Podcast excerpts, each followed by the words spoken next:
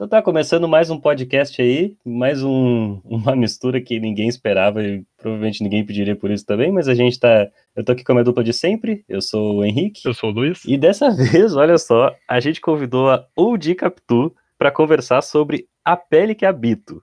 Então vou, vou, deixar, vou deixar a palavra contigo agora um pouco, Oudi. Tu te apresenta aí o que, que tu gostaria que as pessoas soubessem de ti para ouvir esse podcast. Salve, Oudi Capitu. Primeiramente, obrigada pelo convite. Eu acompanho vocês há muito tempo e eu fiquei muito feliz pelo convite inusitado para falar desse filme mais inusitado ainda. e sobre mim, eu sou trapper. Para quem não me conhece, vai me ouvir no Spotify ou de Capitu. Soltei o último trampo aí, agora você entende. Uhum. E tô aí, mano, no corre há alguns anos. Eu acho que vai fazer uns cinco anos que eu tô aí no corre musical. Agora eu vou participar de um reality show de trap, então. Nossa, é verdade, né? Isso vai acontecer. é, vai rolar isso aí. Me assistam, torçam por mim, gente. Votem em mim. e é isso, satisfação, tá colando. Nossa, prazer é nosso, assim, tipo. Porque eu também já acompanho teu trampo faz faz um tempinho já, acho que eu conheci lá na, na Rafa Moreira. Sim, tipo, Bici Raf, verdade, muito tempo, nossa força. É, essa aí, Bici Raf. E aí, tipo, de lá pra cá, eu acompanho, tipo, sempre que sai, e eu, eu dei uma compartilhada daquela sororidade. Sim. E essa, essa música virou, tipo, hino aqui para um grupo de pessoas daqui, tá ligado? Que, tipo, um monte de gente postou no Twitter, um monte de gente daqui de Pelotas conhece, e, tipo, nem é uma música tão bombada, mas aqui em Pelotas parece que todo mundo já ouviu, tá ligado? Ah, não, só força, eu fico feliz. É um projeto da Atlanta. Gostei pra caralho de ter participado. Sim, sim. Nossa, muito foda aquele EP da Atlanta. E eu vou deixar teu, teu canal aí na descrição do podcast, sempre quem quiser ir atrás. Eu recomendo, tipo, tudo. Já fiz, acho que umas três playlists que eu botei música tua já, porque... Só força. Entrei no meu canal, gente. Se inscrevam, dá aquela ajudadinha básica pro corre. E é isso. Agora a gente vai tentar falar sobre esse filme, né? Porque acho que é um filme... É um filme bem polêmico, né? Acho que isso aí a gente já pode adiantar um pouco, assim. Totalmente. Nossa, de fato. A gente sempre tem isso de falar que tem, que tem alguns filmes que não são para todo mundo e tal, e acho que esse é um desses que se encaixam, né? é. E... Talvez não seria para mim se eu não tivesse assistido. é, tem isso, então, a gente estava falando antes sobre como esse filme ele chegou numa proporção muito maior do que talvez ele, ele era planejado para ser, assim, porque ele chegou lá na Netflix e tal, e de repente um monte de gente estava clicando, porque é o Antônio Bandeiras. Sim. Sabe? E aí, e aí, tipo, ninguém chega preparado pro que vai acontecer. Exatamente. Eu acho que você vai na intenção de ver algo e é completamente contrariado pelo plot twist do filme. É, é, é verdade. E eu até, geralmente, a gente sempre pergunta o que, que as pessoas já sabiam sobre determinado artista que a gente vai falar aqui, ou coisa do tipo. Eu acho que nessa aqui só, só vale perguntar, porque eu acho que o meu caso é um pouco diferente. Eu já sabia algumas coisas que iam acontecer no filme, não tudo, mas eu já sabia algumas viradas que ia ter, e eu acho que isso já, já muda um pouco de como tu vai perceber o filme, assim, quando tu tá assistindo. O caso de vocês, vocês não sabiam nada, tipo, zero do que ia acontecer? Eu não sabia nada, assim. Eu conhecia a capa do filme, mas eu nem lembrava que ele existia, sabe? Quando me mandou, eu pensei, bah, eu acho que eu conheço a capa, mas, tipo, eu não fazia ideia do que ia acontecer. Uhum. E essa impressão se manteve no início do filme, daqui a pouco a gente vai entrar nele. Mas já dizendo assim que não é um filme que vai te entregando o que, que vai acontecer, né? Ele é muito é muito progressivo as coisas, assim, até chegar a uns plot twist mais pesados. Uhum, Sim, uhum. de fato. Eu também não estava preparada. Na verdade, tipo assim, desse filme eu só conheci o nome. Eu nunca tinha visto a capa, eu nem sabia que era o Antônio Bandeiras que participava do filme. então, tipo assim, eu fui ver que estava passando aqui no Palácio das Artes, aqui da minha cidade. De vez em quando passa uns filmes assim, cult, né? Entre aspas. Aí eu e meu amigo matamos aula, meu amigo da faculdade, João, pra ver um outro filme, né? A gente nem sabia que era esse, só que era esse que era no dia, que eles trocaram os dias do filme. Ah, foi. Então, tipo, a gente tava muito chapado, não tava entendendo nada. Então a gente foi lá e por acaso caiu nesse filme e eu fiquei surpreendida, digamos assim. Foi, destino, é, tipo, o destino queria que tu assistisse esse filme, tá ligado? Nossa, sim, eu não estava preparada, de fato.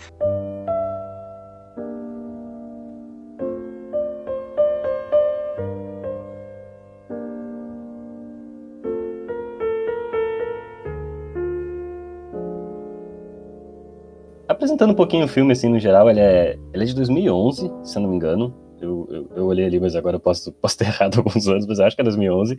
E ele é um filme do Almodóvar, que é, tipo, é um diretor espanhol e tal, que é, é bem o que o Di falou, assim, tipo, ele é mais cultizão e tal, ele é, ele é mó premiado e coisa do tipo. Só que esse filme, O Pele que Habito, ele, apesar de ser um filme que, no começo, ele foi mais apresentado nesses festivais, assim, tipo, nesses lugares mais que são sobre cinema e não é tanto não é um negócio super popular e tal, são mais para quem acompanha cinema. O Pele que Habito, ele totalmente fugiu da curva dos filmes dele e chegou num, num público mais amplo e tal. Tem um filme que eu vi dele que ele fez ano passado, acho que foi 2019, é, foi ano passado, que é o Dor e Glória, que é um, é um filme que ele faz também com Antônio Bandeiras, sobre um diretor que meio que as pessoas só conhecem por causa do filme que ele fez e bombou muito, mas nem ele gosta tanto. É. Hum, Então, é, é um pouco sobre ele olhando pra carreira dele, falando, tipo, tá, não é que eu não gosto. Sim. Mas, tipo, eu fiz umas outras coisas aqui, parece que esse, como ele foi o mais polêmico, as pessoas meio que só me lembram por causa dele, sabe? sim. E, mas, mas assim, tipo, o Almodóvar é foda. Esse filme mesmo, Dor e Glória, eu recomendo demais, demais, porque, tipo, apesar de ter essa parte também é sobre ele mais velho se abrindo pras coisas, e, tipo, ele indo atrás de experiências que ele não tinha passado quando era mais novo, que ele era, que ele era mais fechado e tal. E é louco pensar que esse cara que ele se via como uma pessoa mais fechada em algum momento, ele fez em 2011 um filme que vai para tantas direções quanto Pele que Habito, né? Uhum. Sem querer já entregar a conversa de uma vez, mas assim, se prepare para ter discussões sobre várias coisas, assim, de, tanto de aspecto social quanto de estilo mesmo dele, dele gravar e tal. Eu, eu não sei se vocês já não querem puxar direto pro filme, porque a gente tava falando aqui sobre como ele tem meio que três momentos, né? Ele começa apresentando as coisas de um jeito, que, que é meio que um mistério e tal, meio que uma trama meio. A gente não sabe para onde vai. Aí depois ele volta para contar o que, que aconteceu e depois retorna pro presente para resolver a situação. Não sei, tu não quer, quer apresentar o filme aí, Luiz? Dizer mais ou menos como que ele começa, qual é a premissa básica, assim? Cara, é... esse é um filme tão confuso, tem essas reviravoltas de tempo. Mesmo tendo assistido hoje o filme, eu já tô com uma memória meio nebulosa do início dele.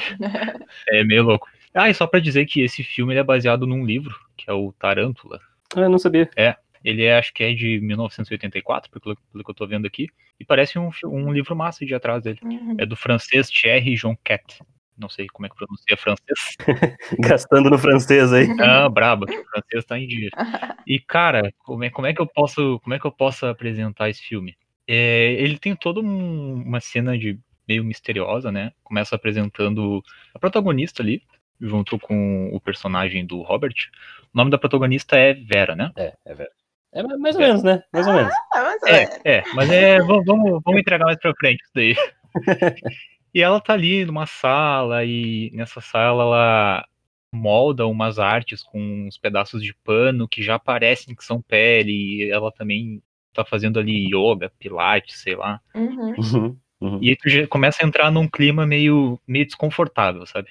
Porque aquela, aqueles pedacinhos de pano, tu conhecendo o título do filme, tu imediatamente associa com pele. E parece muito a pele. Assim. É, Sim. sim. É um negócio até meio, meio nojento, dependendo do teu estômago. De fato. E, cara, eu não, eu não sei mais como introduzir o filme sem já começar a entregar ele. Não, mas, mas assim, vamos, vamos tentar dar uma impressão já. Tipo, qual foi a primeira impressão que vocês tiveram desse começo? Assim, tipo, o que, que vocês estavam sentindo quando estavam assistindo essa, essa parte? Vou jogar, vou jogar para o dia agora. Qual foi a tua primeira sensação, assim, assistindo esse começo? Esse começo foi mais de apreensão, né? Por ter começado já ali dele mexendo nas peles e tal. Uhum. Eu acho que eu fiquei meio confusa de tipo, o que que pega desse cara? O que que ele tá arrumando com essa mulher, com essas peles, com esse meio que experimento dele, tá ligado? Sim, é, porque, tipo, a mina tá presa, né, no, no porão da casa e pá. É, Sim. é bizarro. Sim, e eu fiquei meio confusa, assim, tentando entender. Me deu uma impressão que depois do filme saiu completamente, obviamente, mas que eu realmente fiquei tentando entender e comecei a ligar certas partes, bem no começo do filme também. Uhum. É porque ele dá algumas pistas, né? Tipo, principalmente a personagem da. É mãe dele, né? A- Isso. é, que cuida da casa lá junto também.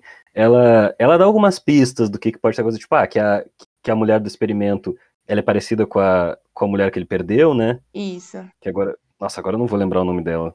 Gal, Gal. É a Gal, a Gal, isso mesmo. Então, tipo, tem uma- umas pistas aqui e ali que parece realmente que o filme vai se basear nessa parada de a gente descobrir por que, que ele mantém uma mulher no porão da casa dele e observa ela no- por câmeras e tal. Sim. Esse começo, ele, ele se agarra muito numa. Não digo nem clichê, assim, mas tipo, numas convenções de cinema de terror. Tem até aquela cena dele dando uma palestra explicando sobre cirurgia plástica. Isso. Então, então, tipo, meio que tem essas coisas de. Até o jeito que ele grava, o, ele mexendo no, no sangue, e no, no laboratório dele lá, não sei se é assim que chama. a clínica, né? Sim. Ele mexendo naquelas coisas e tal, e, e, grava aquilo com toda uma elegância, assim, é tudo, tipo, super minucioso, ele é super cuidadoso com tudo. Sim. Isso aí me lembrou uhum. uh, bastante, eu não sei nem se a pronúncia disso aí vai estar certo, mas é cinema giallo, giallo, que é, tipo, é cinema de assassino em série italiano, que, tipo, diferente do cinema americano, que costuma ser mais trecheira, assim, tipo, ser mais escatológico e tal, tipo, os, esse cinema de, de assassino italiano, ele grava a, a morte e o sangue, no geral, como uma coisa mais estilosa, sabe? Sim. Uma coisa mais elegante, assim. Então, no começo, eu achei muito que ele ia pra uma pegada de filme de terror meio alta arte, assim, que, tipo, tem os quadros, ele assiste ela por uma tela que é um enquadramento muito parecido com os quadros que tem pela casa. Sim. Parece que vai ser muito aquela narrativa de cara rico, excêntrico, que tá fazendo alguma coisa muito bizarra que depois a gente vai descobrir que é pior do que parecia. E, tipo, meio que é isso, mas eu acho que ele subverte um pouco. Mas no começo é nisso que ele se sustenta, assim. Eu acho que o começo é meio que uma junção de pistas. Você tá vendo aquilo ali pelas metalinguísticas, tanto dos quadros e, como você falou, né, de parecer a forma que eles veem ela pela câmera parecer com os quadros, a forma que ela tá vestida se parecer com os quadros. O começo é meio que isso, você ficar catando pistas para entender do que que pega do filme, na real. É, sim. Eu ia falar da, da apresentação do Robert. Ele tá dando uma, tipo, uma palestra lá, que ele tá apresentando a sua pesquisa, e nessa parte eu fiquei com a impressão que, que seria alguém até com motivos meio nobres. Não sei se nobre é a palavra certa, né? É, talvez na cabeça dele ele tenha, né? É. Mas é, parecia que era um negócio assim, não, eu quero salvar a vida humana, quero melhorar a espécie humana. Ah, entendi, entendi. Que era menos egoísta do que, do que era. Né? Isso, isso, isso. Entendeu? Tipo, ele queria desenvolver uma tecnologia ali a partir da de biotecnologia, né? Uhum. E eu achei nesse início que o dilema do filme seria essencialmente isso. Seria, tipo, ele ali desenvolvendo essa pele tecnológica, super resistente, e o filme iria nos apresentar quais são as morais, as discussões morais para disso, qual é a ética da biociência, da biociência e biotecnologia, né? Uhum. No início até tem um pouco dessa discussão, né? Uhum. Ele discute lá com o presidente da, da associação de algum lugar, mas rapidamente muda, porque a gente pensa, bom, ele tá mantendo alguém ali de sequestrada para fazer isso, né? O salto que tem desse começo para quando aparece o cara vestido de tigre Nossa, é, nossa. é imenso, né? Porque até então é isso, tipo, não parece ser um filme que a gente nunca viu. Ele tem elementos muito parecidos de muitas coisas, assim. Mas ele, ele, ele, é, ele é bem feito, tá ligado? Sim. Tipo, ele, é, ele tem controle desses elementos de gênero, é isso que eu tô querendo dizer, assim. Sim, sim. Até o ponto em que ele coloca o cara vestido de tigre lá, mostrando a bunda na câmera da, É. da casa, né? Tipo, essa é a primeira quebra que tu acha que tu tá vendo um filme mais sério e tal, e de repente tem, tipo, não que ele deixe de ser sério, mas aí tem o cara vestido de tigre, sabe? Tipo, isso aí totalmente é a parte que, cara, o que que eu tô assistindo? Quando, quando que eu comecei a ver isso aqui? De fato, que ruim isso tomou. Até eu acho que essa parte toda do. Ele é filho da. Nossa, eu acho que é Marília o nome dela. Marília, é Marília. Isso, Marília. É. O, chega o filho lá e aí mostra aquela cena do, do assalto, que dá um close na cara dele e tal. Eu vou dizer que, tipo, essa sequência toda eu acho muito bizarra. Eu, eu, quase, quase o filme me perdeu, sinceramente, nessa parte aí. Porque eu acho que ele começa a querer ser um pouco excêntrico demais, tá ligado? E essa parte também é meio que um turbilhão de informação. Tipo, ele já chega e já fala que é filho dela, já chega vestido de tigre, né? Que tem esse toque. Uhum. Falando que é filho dela e já mostra o assalto aí, já mostra ele vendo. Então, tipo, essa parte é meio que, igual você falou, tava nessa linha finesse de toda uma classe meio que É, sim. sociopata que dá o close lá no sangue quando mata a pessoa. E tem essa quebra é meio que um turbilhão mesmo de informação. Eu fiquei um pouco sem entender essa parte até as outras coisas acontecerem, né? No caso. Não, e eu acho que até é intencional da parte dele meio que nos dar um empurrão, assim, do tipo, ó, tá acontecendo uma coisa estranha aqui. Sim. Só que eu não sei exatamente o quanto eu gosto desse personagem do cara do, do tigre aí. Porque eu, eu- acho que tudo nele tá meio que. Tudo bem que eles justificam lá que pra ele poder sair de casa tava rolando carnaval lá, só por isso ele pôde sair e tal. Mas, mas eu acho que ele botou tanto elemento pra gente achar eh, tudo isso bizarro que quase, quase me perdeu, sabe? Sim. Eu não sei se vocês tiveram essa sensação, assim, tipo, nessa parte vocês estavam engajados ainda, ou se vocês já estavam meio que, tipo, não, o que, que ele tá querendo me contar? Eu tava confuso ali, né? E aí já tem um, uma coisa meio bizarra, né? Porque é época de carnaval, e aí chega esse tigre lá, que no final é o filho da, da empregada da casa. Uhum. E a gente descobre que eles são brasileiros, né? Eles falam, ah, porque. Ah, Fala da Bahia, né? Fala da Bahia, desde o tempo da Bahia, não sei o quê. E aí, tipo, tu já coloca ali uns estereótipos, tipo, ah, olha lá o, brasileiro baiano que pula carnaval e é assaltante banco. Eu, eu senti um pouco isso também, né? Chega até a mostrar ele mais novo ali, e aí que ah, ele foi pra vida do crime, qualquer coisa assim.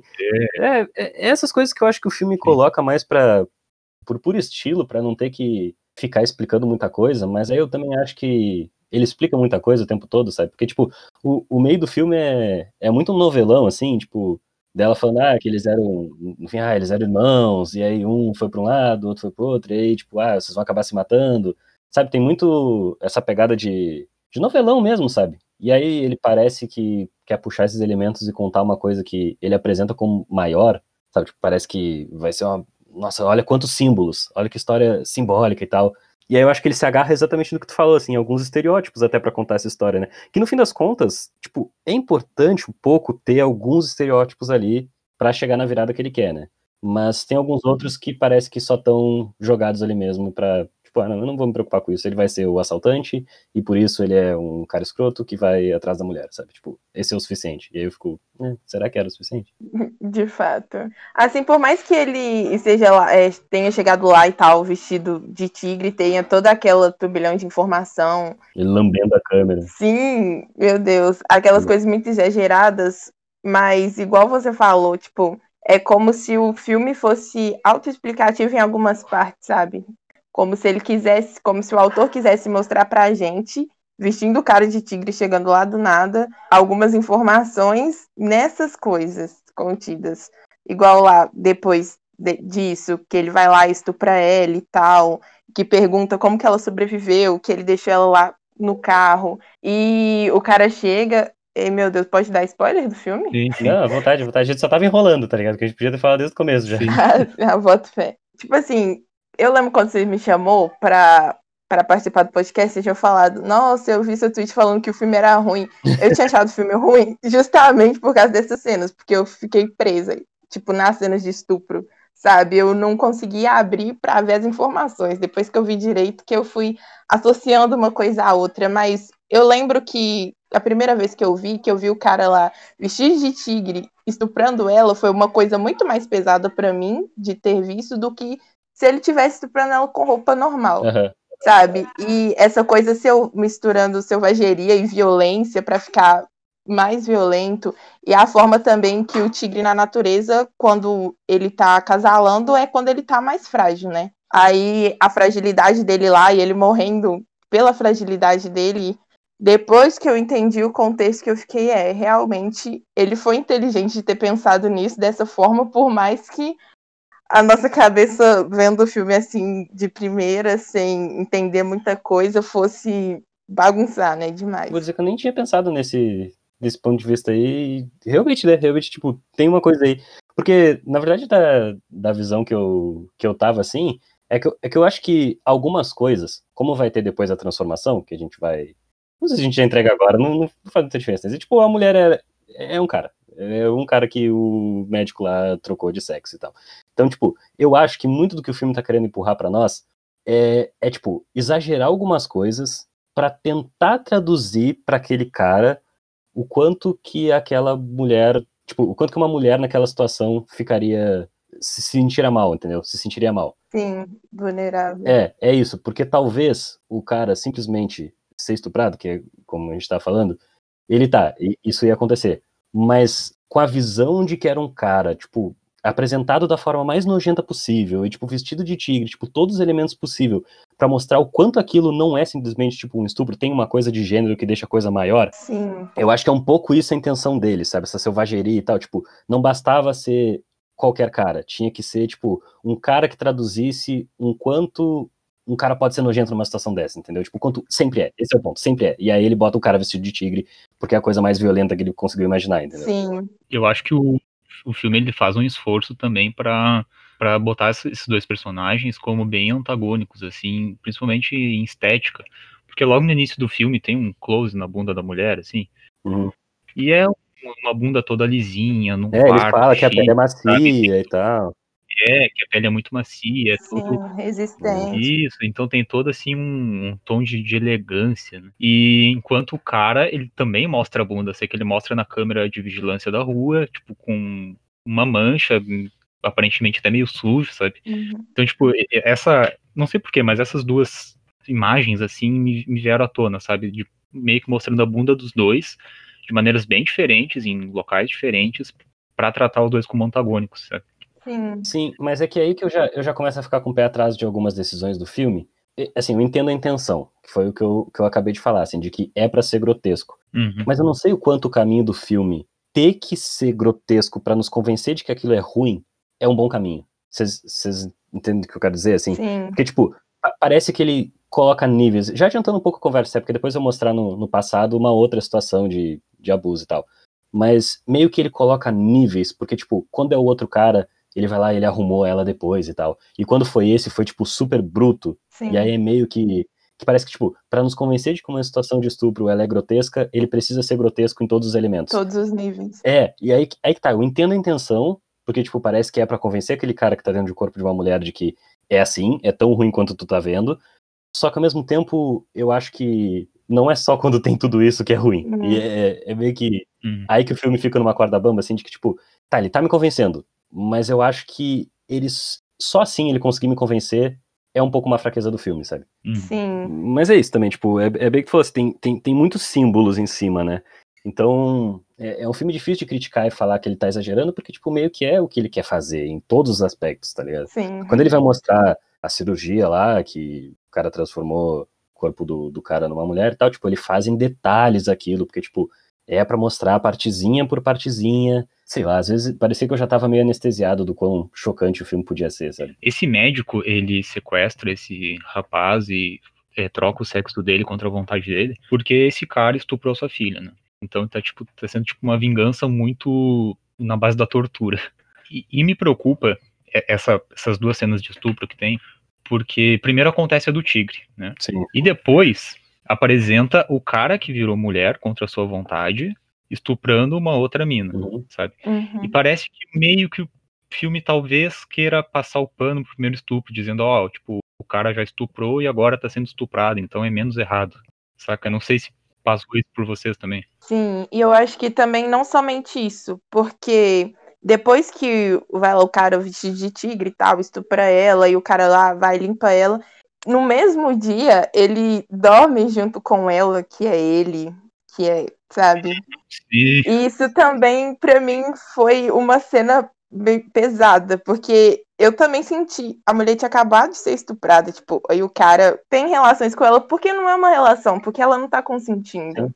Tá ligado? Aí também tem essa amenização, porque quando a gente vê assim, depois, ah, não, vou, limpou ela tal, aí eles estão ali juntos, mas dá pra perceber que ele e ela não quer estar lá, sabe? É um bagulho assim, meu Deus. É, é muito problemático a ideia de o estupro que rolou do cara do tigre ali ser o final de um ritual pra finalmente o cara ter virado uma mulher, Sim. tá ligado? Eu acho isso muito problemático porque, tipo, tudo bem que tem a parte de que o filme não tá olhando de uma forma bonita pra aquele personagem do Antônio Bandeiras. Tipo, não é que ele é um herói nem nada. Mas, assim, meio que depois daquela situação eles começarem a dormir junto, parece que, pelo menos na cabeça dele, ele se convenceu de que, tipo, não, agora realmente eu enxergo ele como uma mulher.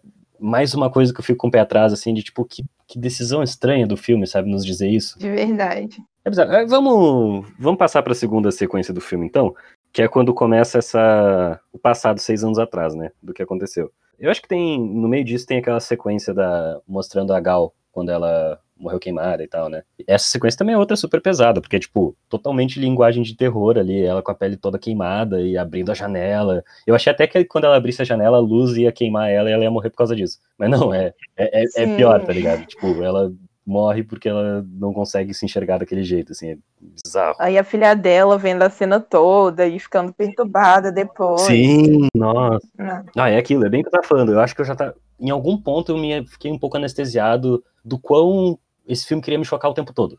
E, e- e talvez essa seja uma crítica um pouco rasa, assim, mas é é a impressão que eu tinha. Porque, por exemplo, tem aquela sequência onde a. Nossa, como é que é o nome da filha do, do Antônio Bandeiras? Norma? Uma coisa assim, né? Isso, Norma. Norma, Norma. Norma. Nossa, sou péssimo pra decorar os nomes. né? Eu percebi já. Tem a sequência. Eu só sei porque tá anotado aqui na minha frente. Ah, sim.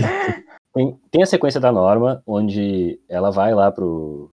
pro- No meio daquela festa, ela sai junto com o cara, e o Antônio Bandeiras, eu não vou lembrar, Robert, o Robert encontra, encontra a filha dele naquela situação, que ela tá deitada e aparentemente já acabou de ser violentada.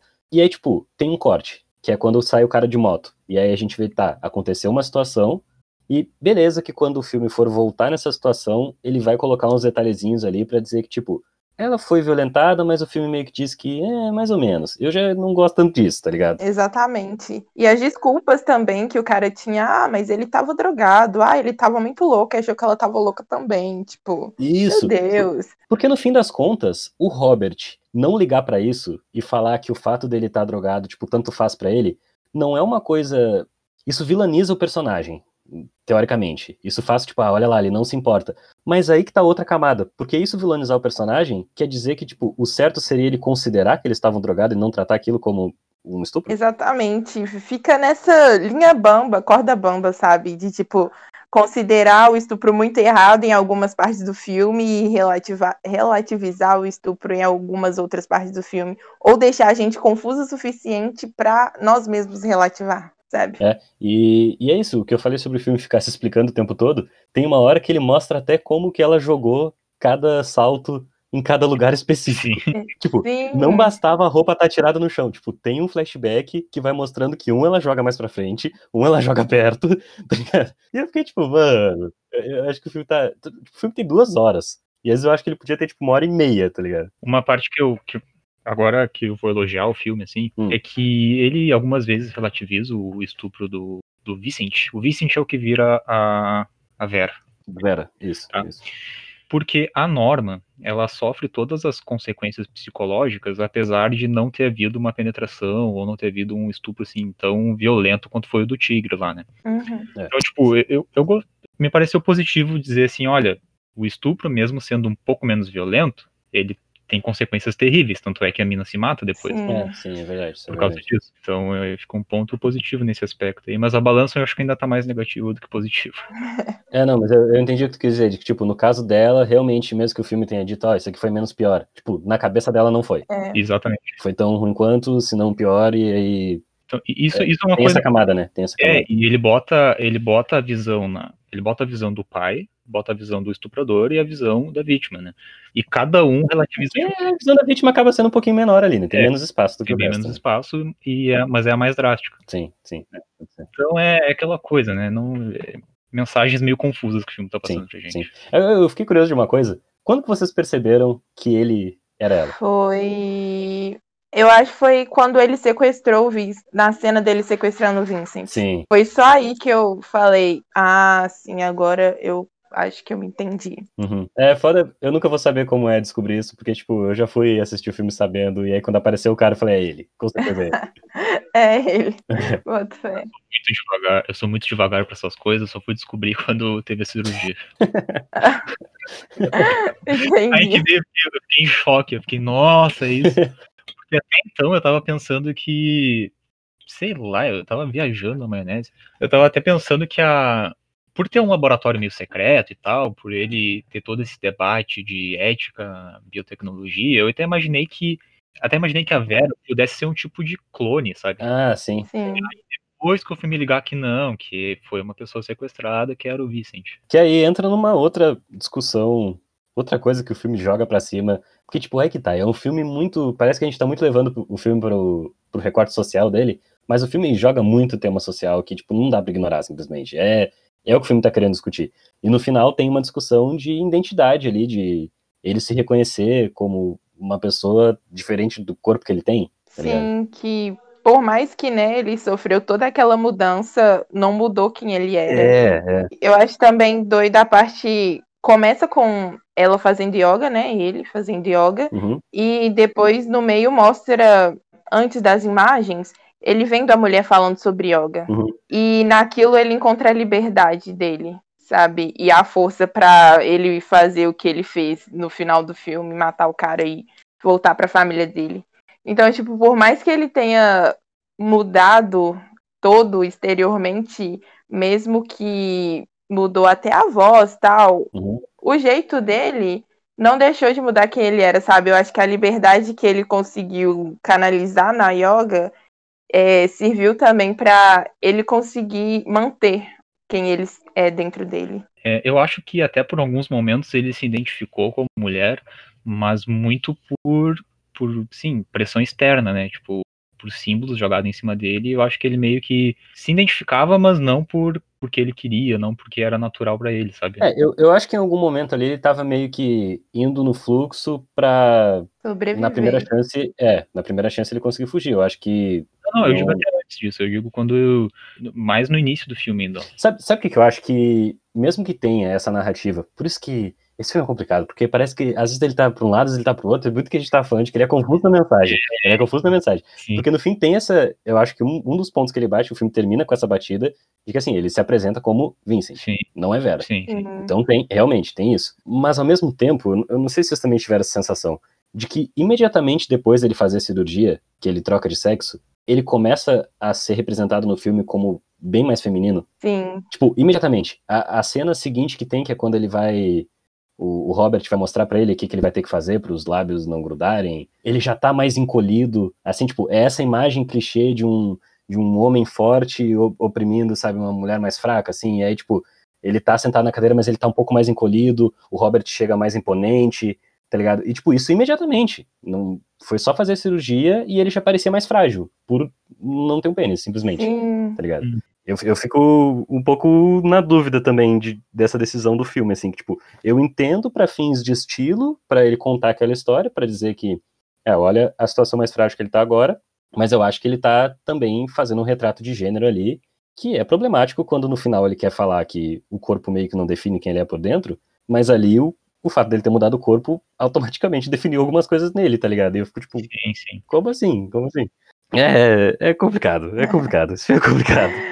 É, de fato, é complicado essa, esse egocentrismo, sabe? Virado pro poder somente de quem tem pênis. Uhum. E por mais que tenha tirado o pênis dele, ele voltou pra aquilo no final. E sei lá, sabe? Eu achei meio confuso também essa coisa abordada no filme. Sim, porque, tipo, é isso. Os símbolos que acabam fragilizando ele, por exemplo, quando ele mostra aqueles. São dildos, né? Que ele tem que. Vai ter que usar o menorzinho e depois Sim. maiores e tal. Aham. Tipo, ele vai vendo e aí o cara vai colocando na mesa, primeiro um menor, depois é um pouquinho maior, um pouquinho maior, um pouquinho maior, e cada vez aquilo parece que, tipo, ele vai ficando mais frágil à medida que ele tem que colocar coisas maiores dentro dele, sabe? Eu fico, tipo, mano, não, é sério que é essa batida que você tá me, querendo me convencer do personagem, tá ligado? Sim. Tem horas que ele parece que é um pouco mais profundo, assim, realmente, que é- tem, tem aqueles desenhos lá do, que ele desenha o corpo como uma casa, né, uma, uma parada assim, Aham. parece que ele tá indo numa mensagem um pouco mais funda, assim, do, do que, que ele vai dizer sobre identidade de gênero, coisa do tipo. Mas tem horas que parece que ele só quer me chocar pela parte de, tipo, nossa, olha o que, que um homem tá tendo que passar, coisas que só mulheres passam. Tipo, É realmente bem problemático essa coisa de ah, a mulher é frágil. Ela tem, vai ter uma buceta agora, então vou fragilizar o agora pra tentar passar uma mensagem aqui. Algo do tipo. sim, porque antes de fazer a cirurgia, ele xingava o Robert, Sim. tá ligado? Tipo, o Robert chegava e ele peitava, era diferente. Aí no momento em que ele olha no espelho e ele vê que ele não tem mais o pinto dele, tá ligado? Aí ele já fica todo encolhido na cadeira, ele já começa a ser mais submisso. E ao mesmo tempo, quando, quando ele foge, tenta fugir a primeira vez lá, que ele até ameaça matar o Robert com uma faca, né? Ele ali já, já tinha sofrido a mudança de sexo, né? Uhum, uhum. Mas ainda assim é numa situação, tipo, de vulnerabilidade total ali, né? Tipo, te- tem uma revolta, mas é, é, na, é nesse tom que tu falou, assim. de- E é uma situação que ele consegue meio que conseguir, ele consegue fugir ali, porque ele dá um chute no saco do cara. É. Então é meio que, tipo, é todo retrato, assim, parece que automaticamente ele fez a cirurgia e não deixou de ter alguns elementos de masculinidade ali automaticamente, sendo que depois o filme quer me convencer de que não é tão simples. E eu realmente acho que não é tão simples, óbvio. Eu acho que a mensagem final era pra ser maior, só que no meio tem tanto ruído Sim. nessa mensagem. E, e o filme faz questão de contar pra gente que ele não tomou hormônios, né? É, sim, sim, é verdade. mais, mais um elemento pra dizer que, que a personalidade dele não, sei lá, o corpo não sofreu nenhuma alteração por causa de hormônios. Porque é uma missão difícil também, com a quantidade de elemento que ele coloca no filme. Ele quer contar uma história sobre, sobre como que ele se enxerga naquele corpo e tal, mas num certo ponto eles dois viram um casal e aí parece que tá muito contando uma história de, de casal disfuncional, assim, no sentido de que é uma relação de, de opressão ali, mas que ela meio que defende aquela situação pro, pro, pros outros. Porque, tipo, quando o cara vai lá meio que desvendar o, o segredo dele, falar, ah, não, ó, isso aqui era falso, eu descobri o que, que tu fez. Aí ela chega lá e ela defende o cara. Uhum. E aí parece muito que ele tá fazendo esse retrato distorcido do que, que é uma relação uh, convencional entre homem e mulher. E aí parece que ele tá fazendo um comentário crítico a isso. Tipo, não, olha tudo que esse cara passou e agora ele tá defendendo a situação dele de oprimido nesse relacionamento. E aí, tipo, parece ser um comentário legal. Mas aí depois também ele vai lá e cai nos outros clichês e, na verdade, aquilo era um plano também. Sei lá, sei lá, eu fico, quanto mais eu falo, mais eu fico indeciso desse filme. É, que é confusões. De fato. Eu acho que começou mais por é, o fato dele ter dele dela ter começado a dormir com ele. Foi mais pelo instinto de sobrevivência para depois se tornar um plano. uhum, Eu não acho que desde o começo ele pensou assim no plano, ah, não vou começar a dormir com ele e matar ele. É, é. Eu acho que da forma que ele foi, tanta promessa que ele fez lá um dia antes de matar ele, tudo isso teve os caminhos que levaram ele a armar o plano. uhum, uhum. E eu acho muito doido também, porque, tipo assim, a vulnerabilidade do homem tá sempre ligada ao sexo nesse filme. A maioria dos homens no filme morreram transando. Morreram pelados ou numa cama. É verdade. E toda essa questão de gênero tá ligada ao pênis, tá ligada ao poder do homem e ao sexo nesse filme. Me deixou um pouco confusa, assim, da mensagem final dele, igual você falou, sabe? Uhum, uhum. Parece que esse filme seria totalmente diferente se uma mulher tivesse dirigido, né? De fato. E é muito isso, porque, tipo, ao mesmo tempo, o Almodóvar não é, não é um diretor incompetente nem nada. Ele tem controle dos símbolos que ele tá usando. Só que parece que sobre essas questões que ele tava querendo discutir, nem ele tinha muita certeza. Sim. tá? É é meio que essa. é- É meio que essa a impressão que eu tenho, assim. Sim, parece que, sei lá, ele foi tendo as viagens e escrevendo as viagens tudo juntas, assim, e depois tacou tudo no filme. Uhum, Mas, tipo, não que não fizesse sentido as viagens, mas a forma que ele colocou, sabe, no filme. uhum, uhum. É, no começo, pra mim, eu achei ruim, eu achei ruim. Por quê? Pela forma que foi colocado, pela forma que as cenas de estupro explícito foi colocado. Aquilo foi um baque pra mim, tipo, não são todas as pessoas que estão preparadas pra ver o filme da forma que ele foi feito. Uhum, uhum. E, tipo assim, por mais que ele seja bom, tem uma análise boa, se for assim, parar pra ver de fato, entender de fato o filme, eu acho que se ele tivesse sido pensado de uma forma diferente, talvez tivesse atraído mais público e uma análise maior e melhor, né, no caso. Sim, sim. Agora que tu falou isso, eu parei pra pensar que não só ele é um filme perceptivelmente dirigido para um homem, como ele parece ser feito para homens também. Sim. Agora, voltando no que eu tinha falado lá no começo, é muito de que as situações chocantes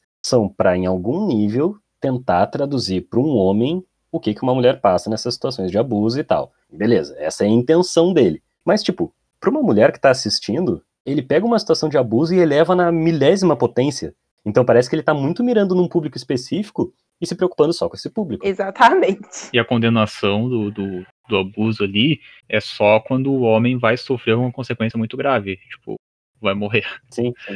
sabe? Tipo, não, não, não tem uma, uma outra reprovação que não seja essa. Tipo, ah, não faz porque senão tu vai morrer ou tu vai ser torturado. E é essa ideia, né, que a gente falou de que, ao mesmo tempo que o filme evoca umas coisas de alta arte, assim, tipo, eu tava dando uma lida aqui que essa punição de um homem ter que passar um tempo como mulher, tá ligado? Que o filme trata como uma, uma grande punição ali dele, né? Sim. Isso aí, tipo, remete até à mitologia grega, tá ligado? Então, tipo, Sim. tem, tem coisas de alta arte, assim, de tipo, nossa, olha como esses símbolos são elevados e tal. Até referência a Frankenstein, tá ligado? Tipo, o cara querer fazer um- uma coisa que a, a moral humana não permite e isso acaba sendo a condenação dele no final, né? Tipo, ele é o cientista louco que vai perder o jogo por causa da criação bizarra que ele fez.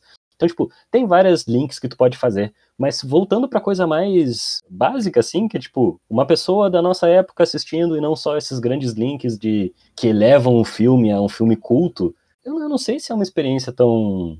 E que, tipo, não tem que ser agradável, mas não sei se é uma experiência tão positiva mesmo, no sentido de que a história que ele tá contando parece ter tanta coisa ali que, que sobra. Ele podia ter feito mais com menos elementos. É, é, o que acho. sobra não são os símbolos. Aí que tá, o que sobra não é a, a metalinguagem e tal, tipo, essas coisas, elas fazem bem pro filme. Sim. O que sobra são, são os momentos que ele quer simplesmente fazer uma história, tipo, ah, olha, as coisas horríveis que acontecem na nossa sociedade e tal. E nessa hora que ele perde a mão, e eu fico tipo, é aí que tu tinha que ter mais delicadeza para contar, não para botar os quadros bonitos na casa, tá ligado? É, de fato, ele meio que quer, tipo, quebrar estereotipos e estereotipando outras coisas. É, é bem isso. Pra, pra quebrar alguns, ele tem que usar os outros, sendo que tem duas horas de filme, né? Não é como se tivesse faltado tempo para ele desenvolver tudo, né? Exatamente. É. Mas é, é foda porque agora a gente foi muito num caminho de falar mal do filme. É, verdade, mas o filme é interessante. Exato, exato. Tipo, parece um caminho sem saída. Então eu vou, eu, vou quebrar a conversa de repente e falar assim, tipo, o que, que vocês gostam no filme? No geral, vamos, vamos tentar equivaler as coisas um pouco. Assim, tipo, o que, que vocês acham legal Hum, no filme? deixa eu pensar.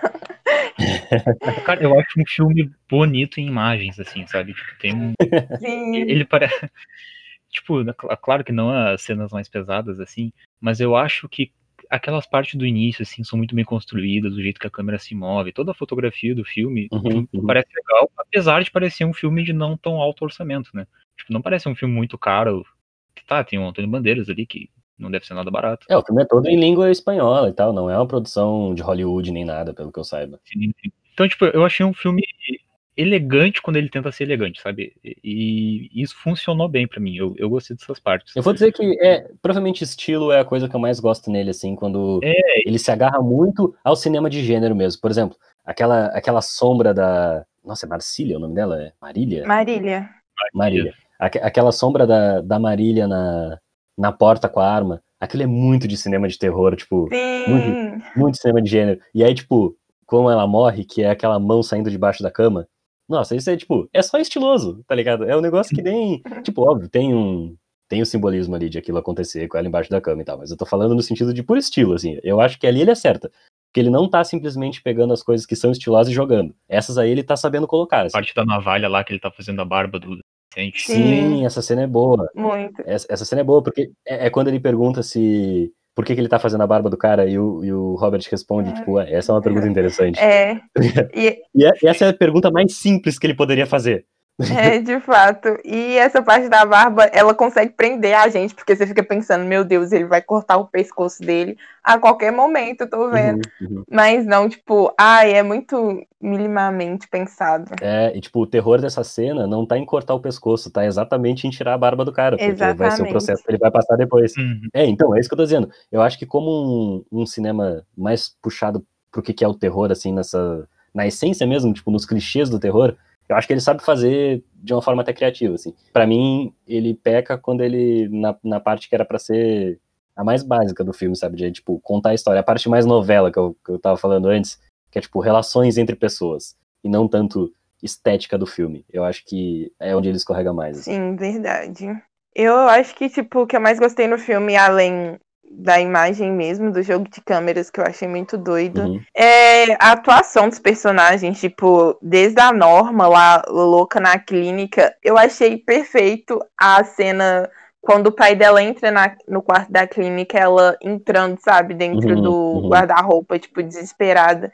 Eu achei perfeito a atuação de todos os atores, Sim. tanto dela, tanto da que fez a Vera, tanto até do, do estuprador lá mesmo, que eu esqueci o nome dele. O tigre, né? O Zeca. Achei muito Zeca, isso. Zeca. Até o nome é estereotipado Isso. como brasileiro, Zeca. É verdade. Exatamente. É foda. Eu, e eu não tinha pensado nisso, tipo assim, eu fui rever hoje, aí falou do carnaval, o cara falou, eu só consegui sair por causa do carnaval. Aí meu namorado perguntou, é no Brasil? Eu falei, não, não é no Brasil. Aí depois que eu fui ver os elementos, tipo, do personagem, que o nome dele era Zeca, e toda aquela coisa que você falou, que eu fui perceber só aqui. Ele foi, foi na direção do crime quando era mais novo, ele assaltou um banco. Isso, É, é foda, toda essa coisa de brasileiro mesmo. é foda, é foda. Ah, que, eu- que, que eu ia dizer que, assim, tipo, realmente essa parte da atuação é uma parte difícil de criticar, porque é uma situação tão absurda que a, a gente tentando julgar moralmente esse filme é, é complicado. A gente tá numa missão desgraçada aqui também de tentar achar o certo e errado numa situação tão absurda, tá ligado? Tipo, tão desconectado da realidade. Sim. não, não exatamente desconectada da realidade, porque a gente já falou que é totalmente agarrada em coisas, em clichês da- do, nosso convívio de gênero e tal, mas do tão absurdo que ela vai, assim. Mas a atuação nos convence, tipo, esses personagens parecem totalmente pessoas que fariam aquilo, tá ligado? Sim. O, o Antônio Bandeiras, até eu tava falando do Dor e Glória antes, o Antônio Bandeiras faz um cara bem mais frágil, assim, no, no Dor e Glória, e aqui ele faz um cara que, tipo, ele tá muito decidido de uma coisa muito absurda, e eu realmente penso, tipo, tá, esse cara seria capaz disso. Que personagem doentio, né? Eu sei que isso tá, é, é óbvio no filme, mas é, a gente tem que ressaltar isso, que o cara doentio, tipo, ele perdeu a esposa, aí a, a, filha, a filha dele foi abusada, aí ele pega o abusador e transforma na esposa dele, em imagem. Nossa, é verdade, é verdade. E aí se apaixona por ela. Tipo, ele se apaixona pela imagem da esposa Pelo dele, que é estuprador. estuprador da filha dele. Cara, isso é muito doentio. Tipo, é, Que, que ele trata como uma grande obra de arte, né? Sim. sim, é tipo, tem todo um autoculto, assim, a como ele foi capaz de construir a perfeição pra ele, sabe? É. Ah, é bizarro. Sim, sim. Só de na cabeça dele isso ser justiça, tá ligado? Né? E aí de- depois virar amor.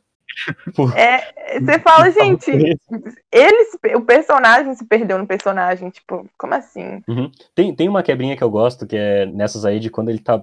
Ele começa meio que se apaixonar pela parada, e aí ela pede pra ele fechar o zíper da parte de trás. Hum. E assim, tanto pra nós que a gente tá assistindo, quanto pra ele, aquilo é muito uma cena clichê de romance de do cara fechando a parte de trás da roupa da mulher, tá ligado? Sim, Só que aí o que ele tá fechando é uma segunda pele pra prender a pele de baixo e ela tá com um negócio branco na cabeça porque ele acabou de fazer uma cirurgia nela. Então, tipo, é o, o clichê do romance distorcido à enésima potência, tá ligado?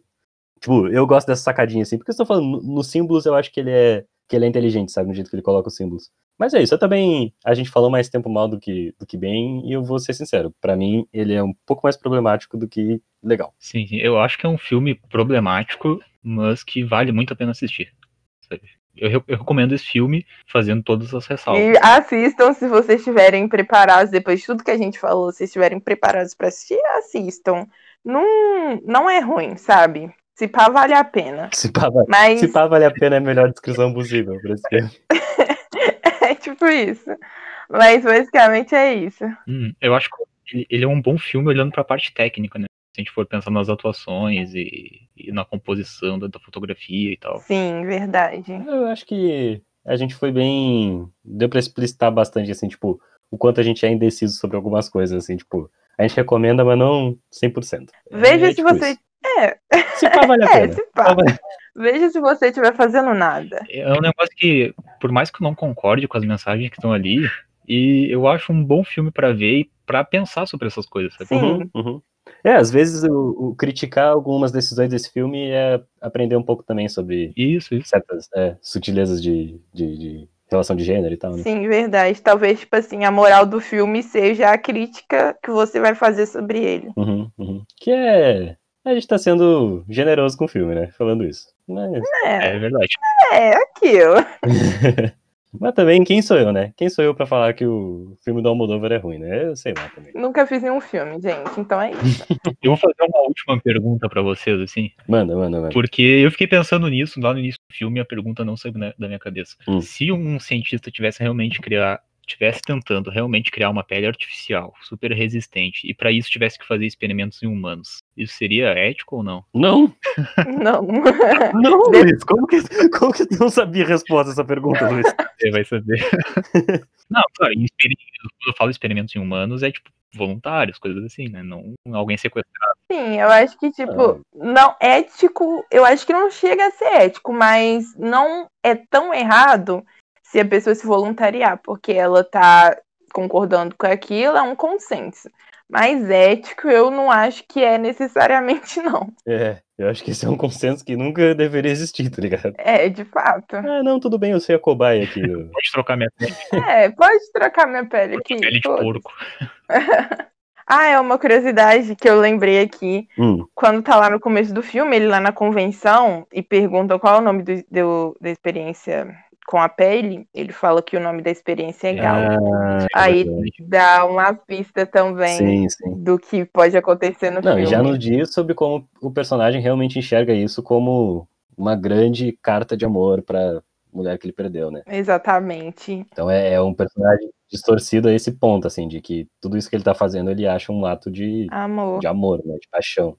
Não, e parece um motivo muito nobre, né? Porque ele fala, não, porque as pessoas não querem apenas sobreviver do incêndio, as pessoas querem manter a sua aparência, não querem ser, tipo, se matar porque estão se sentindo feias, sabe?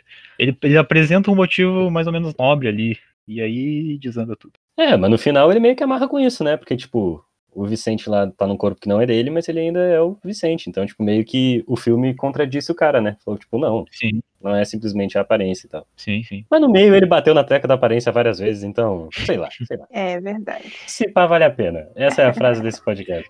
É isso. Eu, eu vou, o nome do podcast vai ser A Pele que Habito. Se pá, vale a pena. Ah, só. Cara, esse filme que se a gente fosse gravar de novo amanhã o podcast, é capaz de todo mundo vir com, vir com opiniões diferentes. Tipo, É verdade. Eu acho que se eu ver ele aqui agora, eu já mudo minha opinião.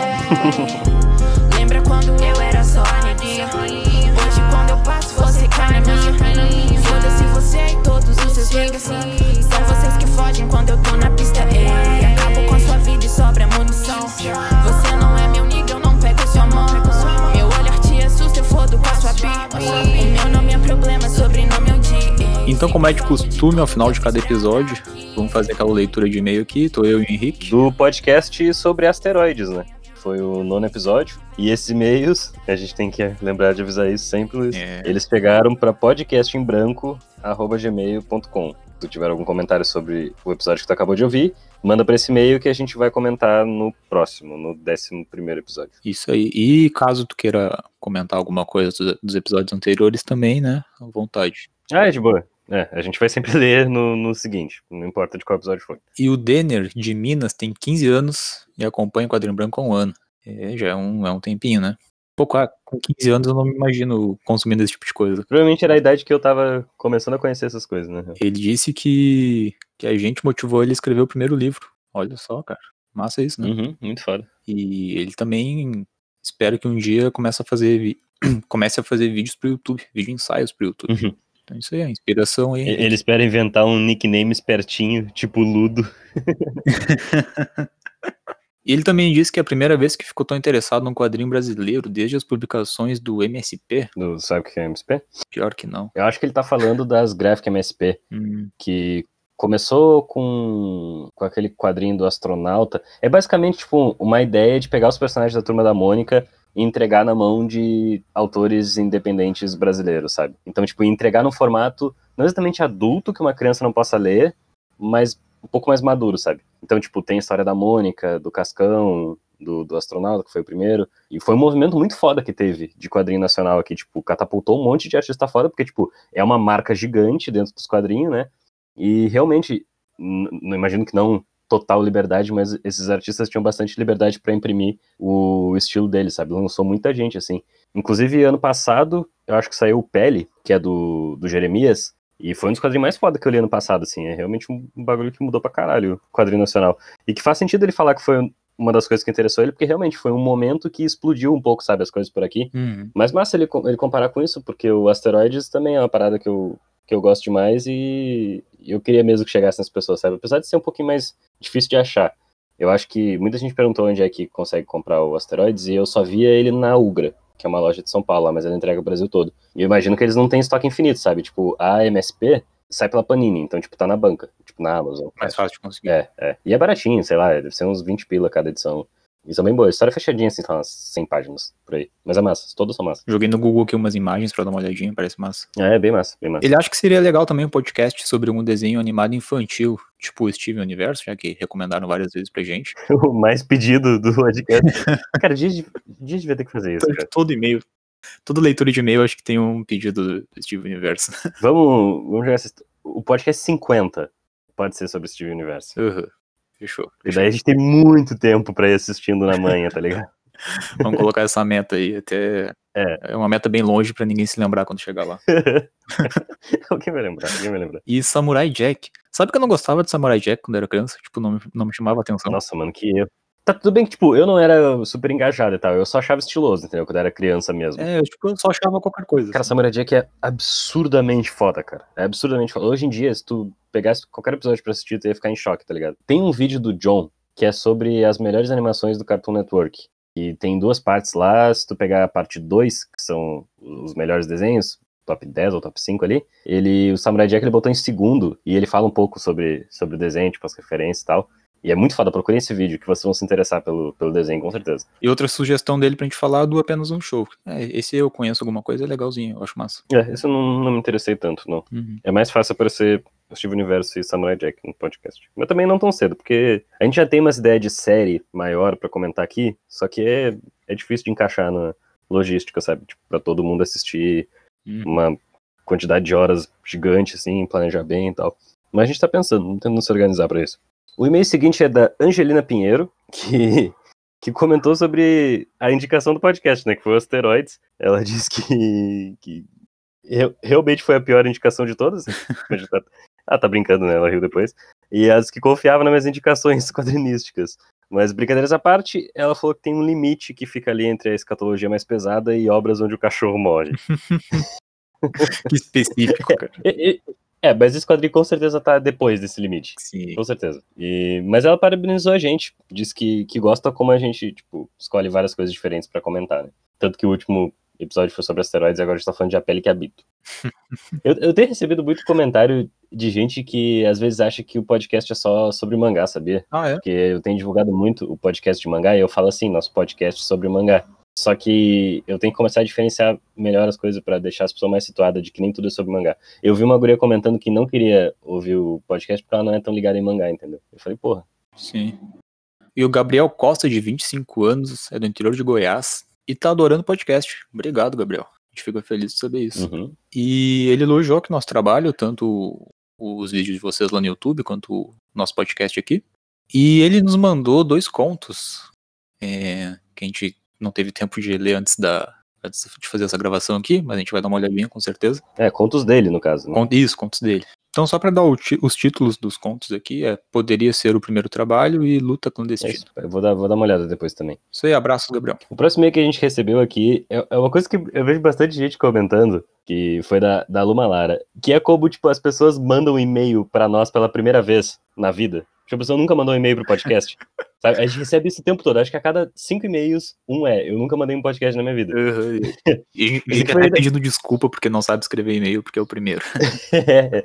Mas aqui foi ainda mais específico, que disse que, tipo, é, é o primeiro e-mail que não é sobre escola ou trabalho, que é o primeiro da vida. Tá? Luma tem 18 anos, é de Betim, Minas Gerais, cidade que eu nunca ouvi falar. Disse que só, só recentemente ficou sabendo do podcast. Na verdade, é recente, né? Não tem como ter saber dele há muito tempo. E foi mais uma pessoa que foi atrás de ler Vitamin. Que, por incrível que pareça, de todos os, os podcasts que a gente fez, é uma das obras que mais gente vai atrás, né? Por exemplo, Victoria, que foi o episódio 2. Eu raramente vejo as pessoas voltando e falando, tipo, ah, fui ver Victoria, sabe? Mas Vitamin, toda semana eu vejo alguém comentando. Eu acho muito foda isso, porque é um quadrinho que eu tenho um carinho gigante também. E filme é até mais fácil, né? A gente espera que as pessoas vão mais atrás de filme do que de mangá, assim, pra abranger um pouco maior. Exato. O e-mail continua aqui elogiando um pouco a gente, é, sempre basta de ler isso. É, falou como o modo que a gente analisa a subjetividade das coisas é quase como se fosse meu terceiro olho. Não tem outra expressão. Achei isso muito bom. Inclusive, uma coisa, é, aquele e-mail fala sobre o podcast de vida de inseto. Uma coisa que eu tô planejando, eu vou só soltar isso aqui, nem pra ti eu falei ainda. Ih. É, pelo menos a cada 10 episódios, a gente pegar algum desses desenhos super nostálgicos da infância, assim, e fazer um estragando tal desenho. É uma boa. É, é massa, tipo, a cada 10, pra gente não precisar se prender muito nisso. A gente tá Sim. planejando um sobre Atlantis, já vou dar o spoiler aqui. A gente pode fazer, tipo, o desses 10 agora ser o estragando Atlantis, tá ligado? Hum. Talvez, talvez a gente não estrague, não é que a gente vai falar mal, mas é tipo, visão de adulto chato sobre desenho, Sim, desenho infantil. é tá quebrar um pouco daquela fantasia, aquela lembrança fantasiosa que a gente tem do negócio, né? Uhum. Construir uma, uma construção. Nossa, construir uma construção é ótimo. Construir uma visão um pouco mais adulta. E aí, o final do e-mail aqui são duas recomendações. Uma é- é de um anime, ou um mangá, no caso, que é Roseki no Kuni. Tu provavelmente não ouviu falar, né? Não. Esse mangá tá pra chegar aqui no Brasil. A New Pop anunciou a publicação. O anime eu nunca assisti. O mangá eu já dei uma boa lida. É da- das coisas mais modernas, assim, de mangá que, que aconteceram nos últimos anos. É uma das mais interessantes mesmo, assim, tipo, chegou numa proporção pop grande e ao mesmo tempo que é super estiloso e diferente, sabe? Eu gosto pra caralho. No e-mail aqui fala que o anime é do mesmo estúdio de Beastars. Tu assistiu, né? Então isso pode ser um bom sinal, mas eu não vi o anime. Eu recomendo só o mangá. Quando chegar aqui no, no Brasil, eu quero pegar, assim. E a última recomendação é de um livro. Esse sim eu nunca ouvi falar. O nome é As Boas Mulheres da China. É uma biografia de Xin Ran, que conta histórias de diferentes mulheres que a autora conheceu em sua vida. Eu me interessei, me interessei bastante, eu vou, vou dar uma olhada, vou atrás desse livro aqui. Então, obrigado pelas recomendações. Ah, olha só, no, É. no final do e-mail, ainda bem que eu olhei. ia comentar isso. No, no final do e-mail tem a observação dizendo que Rosek no Kuni vai ser publicado aqui no Brasil. Então, é, eu tava dando informação que tava no e-mail já.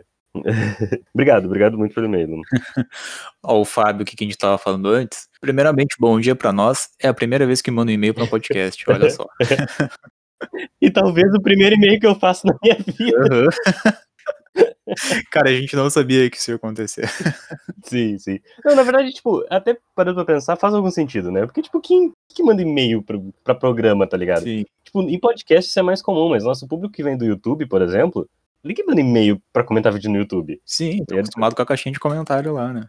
É. É que em podcast isso é mais comum. Inclusive, a gente tá fazendo leitura de e-mail porque as referências que eu tenho de podcast, tipo o Ao Quadrado, o podcast do Kitsune, são, todos eles têm leitura de e-mail no final. Eu pensei, pô, é uma coisa legal, né? Tipo, pra terminar o programa. Sim, sim. Cria uma interação, né? né? Porque no YouTube não dá pra fazer isso, entendeu? No YouTube, se eu ficar lendo comentário no final do vídeo, eu perco todo o engajamento e o vídeo vai lá pra baixo. Podcast é outros 500. Sim, mais tranquilinho.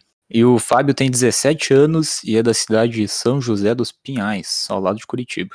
Meu parceiro de estado, porque eu sou, de, sou do Paraná também. Fala, fala a cidade. do- A minha cidade é a gloriosa cidade de Chopinzinho. Seria melhor ainda. É uma cidade bonita, cara. É uma cidade Seria melhor bonita. ainda se o nome realmente fosse A Gloriosa Cidade de Chopinzinho. Não só Chopinzinho. Eu ia amar essa cidade, eu ia querer morar nela, tá? Tinha que ser o cartão postal. Uhum. Isso aí. Uhum, uhum. Chopinzinho, cara. Quando eu Ah, vi é. isso pela primeira vez, o Luiz tem que mostrar a identidade dele pra eu acreditar nessa, nessa coisa. aí. É, cara, é comum, eu tenho que mostrar a identidade para as pessoas acreditarem no, no nome da minha cidade. e o Fábio já acompanha o canal há três anos, é bastante tempo, né? Praticamente desde o início. Quanto tempo tem o canal mesmo, Henrique? Fecha 4 em janeiro. Olha só.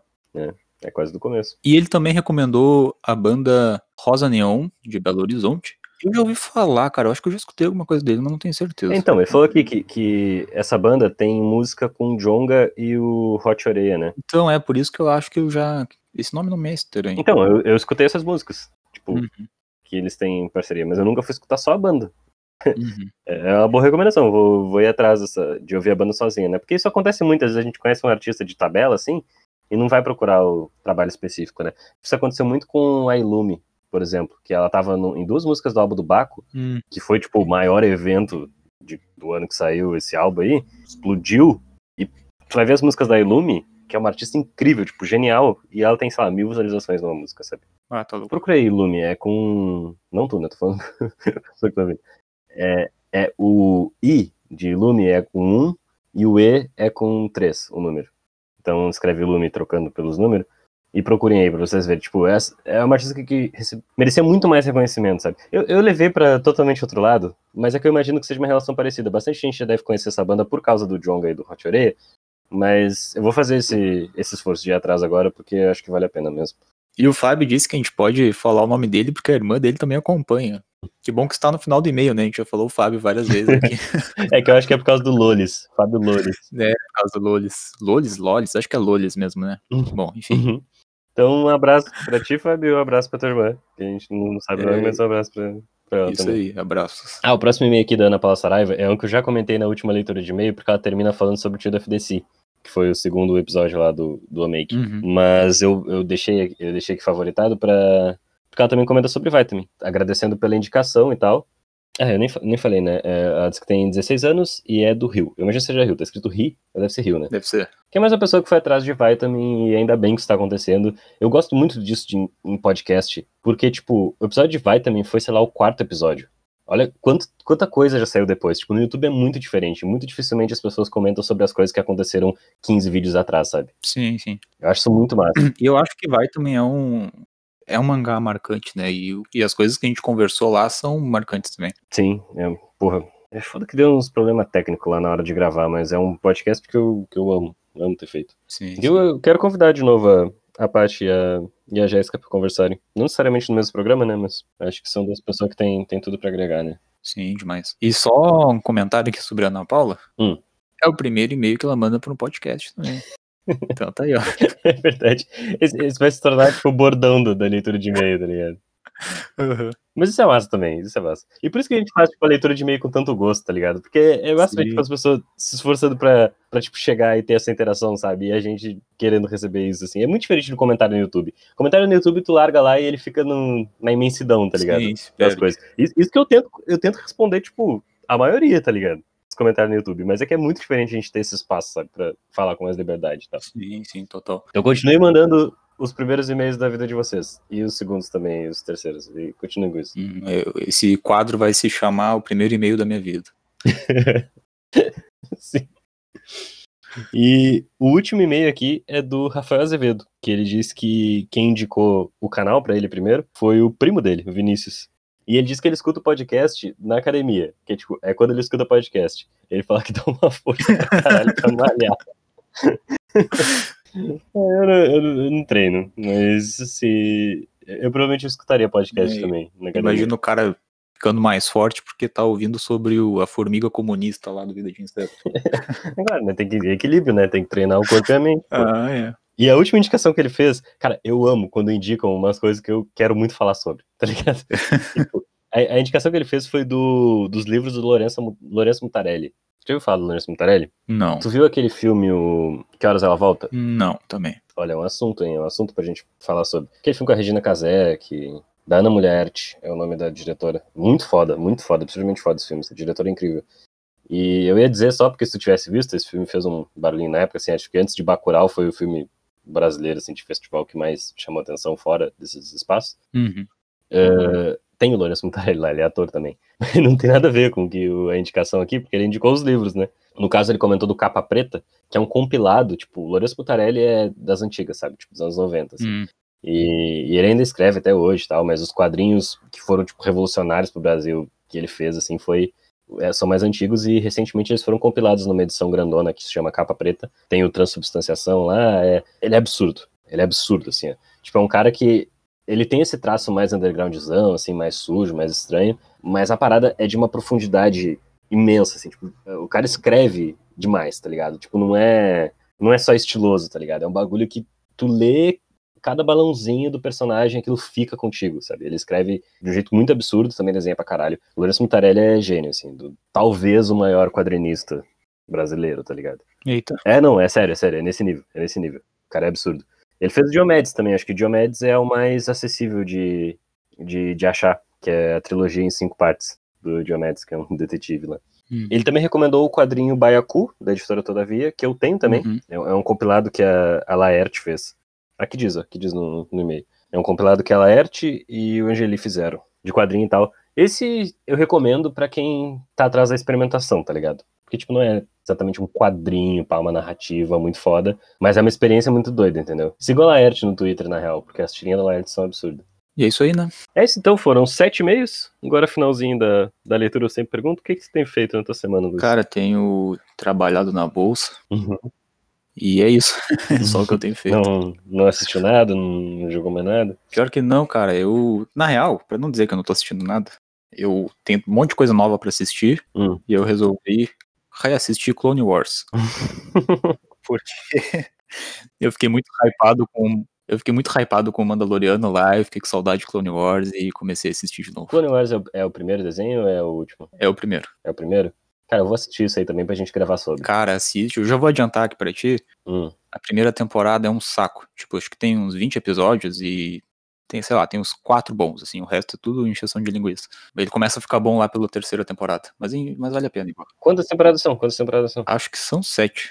Sete, seis ou sete, não lembro. Vamos fazer isso, vamos fazer isso. Tô- tu, tu terminou a primeira já? Tô terminando. Tá, então eu vou terminar a primeira pra gente gravar sobre Clone Wars. E a gente tá com plano de falar sobre o Mandaloriano também, né? Porque, porra, Sim, Mandaloriano é foda, mano. Mandaloriano é foda. Tá. Tomara que essa segunda temporada aí conta do hype que foi a primeira, tá ligado? Tá, tá tudo no lugar daquela primeira, é muito absurdo, muito absurdo. e eu acho que eles estão no caminho certo, porque o, o primeiro episódio da segunda temporada tá bem acertadinho também. Ah, esse eu não vi, eu não vi. É do Favreau de novo, meus cara? Acho que é, cara, acho que é sim. É, é, sim. Hum, é dele sim. É, então tem tudo para dar certo. Então é tal, talvez aí, ó, mais uma, Pra quem chegou até essa, essa parte da leitura de e-mail, mais uma coisa que a gente vai deixar na mesa aí, talvez comece a aparecer um conteúdo de Star Wars aí no podcast. E- Talvez bastante influenciado pelo Luiz, que é, é fã, é demais de Star Wars. É, vai fazer o quê? Pode acontecer. Pode... Não, eu gosto pra caralho também. Só que eu nunca vi os desenhos. E a gente perdeu a época dos filmes, a gente não tinha podcast ainda. Então, com certeza, a gente teria feito podcast sobre todos os filmes da última trilogia que saíram. É. Mas talvez a gente faça esse resgate aí de voltar pra umas coisas antigas do Star Wars. O Otávio não é tão emocionado com Star Wars que nem a gente, então talvez seja um pouquinho difícil de convencer ele a assistir. Mas pra ele estaria sendo a primeira viagem, né? Então, Cara, as séries são, são melhores que quase todos os filmes. Fácil, fácil. quase todos. Quase todos, não todos. Não, não todos. O, os últimos Jedi é se pata acima das séries. É, então. então. Mas Mandaloriano é, tipo, top três coisas de Star Wars com toda certeza, tá ligado? Uhum, é muito bom.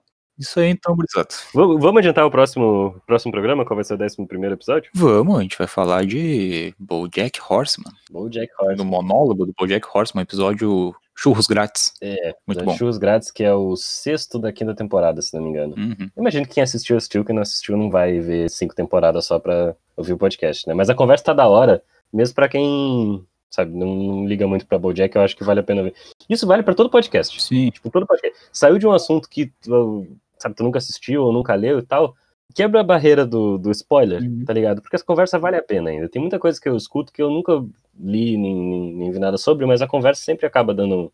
trazendo alguma coisa interessante, sabe? Tipo, é a proposta que a gente quer fazer aqui também. Uhum. E se fizer muita questão de assistir o episódio antes, esse é um episódio que dá pra assistir sem conhecer o resto da série. A experiência vai ser um pouco diferente, claro, Sim, mas ele é um episódio meio fechadinho nele e vale a sim, alguém te odiaria por recomendar isso, mas eu concordo também. Eu acho que esse episódio, se tu nunca viu nada, bota ele, assiste. Talvez tu só assista o resto, tipo, o Bojack inteiro por causa desse episódio. É nesse nível. Uhum. Então é isso. Daqui duas semanas, episódio sobre Bojack Horseman. Deixa eu terminar o mate só. Eu vou deixar isso na edição.